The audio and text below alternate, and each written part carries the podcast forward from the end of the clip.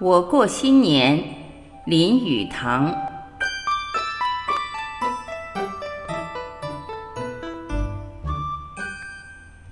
今天是念四年二月四日，并非元旦。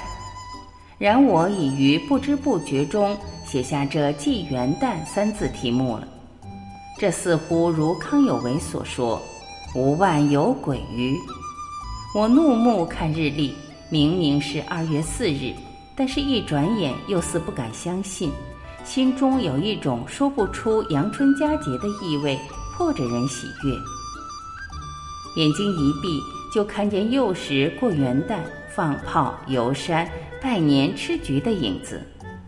科学的理智无法镇服心灵深底的荡漾，就是此时执笔也觉得百无聊赖，骨骼松软，万分苦痛。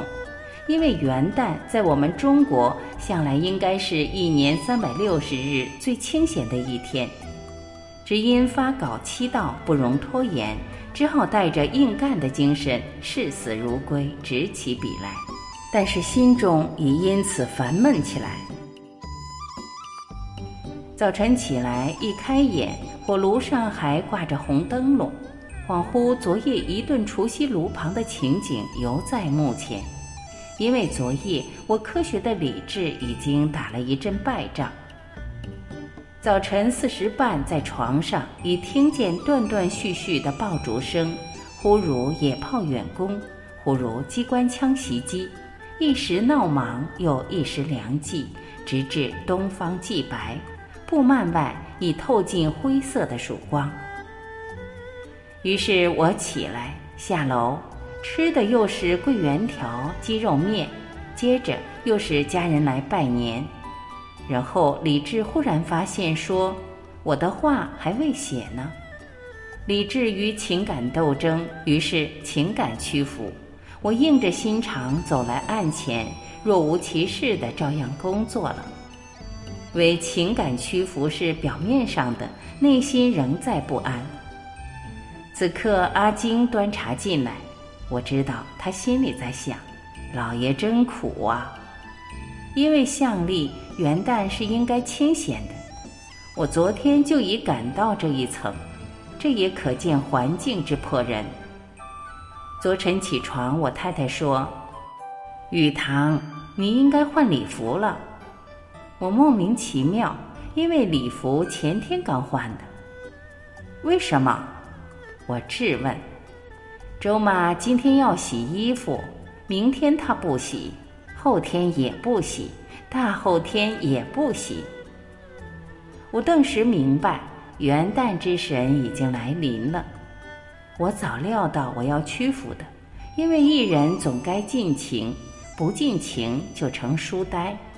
我顿时明白，今天家人是准备不洗、不扫、不泼水、不拿刀剪。这在迷信说法是有所禁忌，但是我明白这迷信之来源。一句话说，就是大家一年到头忙了三百六十天，也应该在这新年享一点点的清福。你看中国的老百姓一年的劳苦，你能令他们这一点的清福吗？这是我最初的失败。我再想到我儿时新年的快乐。因而想到春联、红烛、鞭炮、灯笼、走马灯等。在阳历新年，我想买，然而春联、走马灯之类是买不到的。我有使小孩失了这种快乐的权利吗？我于是决定到城隍庙一走。我对李治说：“我不预备过新年，我不过要买春联及走马灯而已。”一到城隍庙，不知怎的，一买走马灯也有了，兔灯也有了，国货玩具也有了，竟然在归途中发现梅花天竺也有了。好了，有就算有，梅花不是天天可以赏的吗？到了家才知道，我水仙也有了，是同乡送来的。而碰巧上星期太太买来的一盆兰花也正开了一茎，未及芬芳。但是我还在坚持，我绝不过除夕。晚上我要出去看电影。我说：“怎么？”我太太说：“今晚 S 君要来家里吃饭。”我恍然大悟，才记得有这么一回事。我家有一位新订婚的新娘子，前几天已经当面约好新郎 S 君礼拜天晚上在家里用便饭，但是我并不准备吃年夜饭。我闻着水仙，有水仙之味，想到走马灯；有走马灯，想到无香的萝卜果、年糕之类。今年家里没人寄萝卜果来，我感叹地说：“因为厦门没人来，不然他们一定会寄来。”我太太说：“武昌路广东店不是有吗？三四年前我就买过，不见得吧。”一定有，我不相信，我买给你看。三时半，我以手里提着一篓萝卜果乘一路公共汽车回来。四时半，肚子饿，炒萝卜果，但我还是坚持我不是过除夕。五时半，发现五岁的相如穿了一身红衣服。怎么穿红衣服？黄妈给我穿的。相如的红衣服已经使我的战线动摇了。六时发现火炉上点起一对大红蜡烛，上有金字，是三阳开泰，五色文明。谁点红烛？周妈点的。谁买红烛？还不是早上先生自己在城隍庙买的吗？真有这回事吗？我问。真是有鬼！我自己还不知道呢。我的战线已经动摇三分之二了。那时烛也点了，水仙正香，兔灯、走马灯都点起来，炉火又是融融照人颜色，已是炮声东南西北一起起，震天响的炮声像向我灵魂深处进攻。我是应该做理智的动物呢？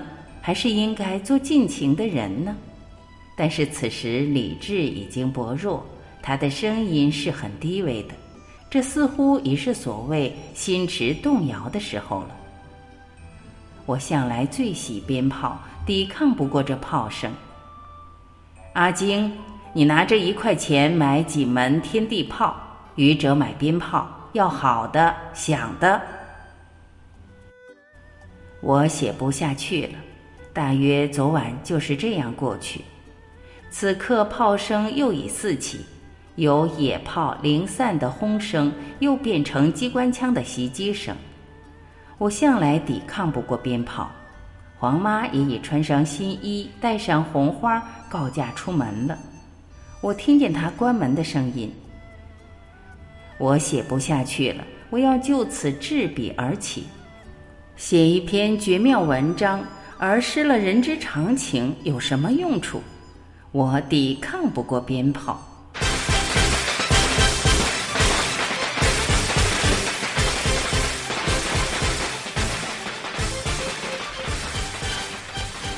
年了，今天是大年初一，婉琪在这里真诚的感谢大家一年来的陪伴，同时给您拜年，祝您新年快乐。六十吉祥，诸事顺意。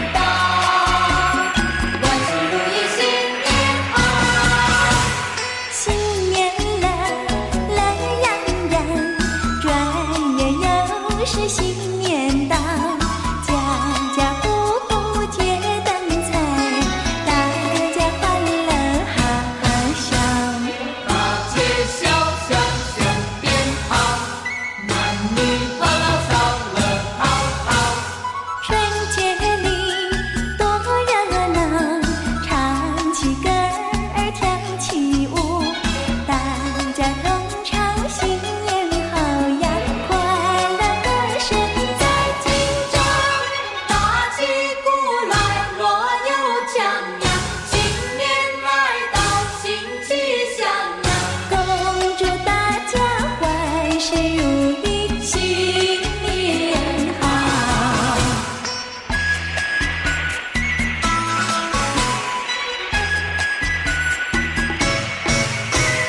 转眼又是新元到，万事如意，新年好。新年乐，乐洋洋。转眼又是新。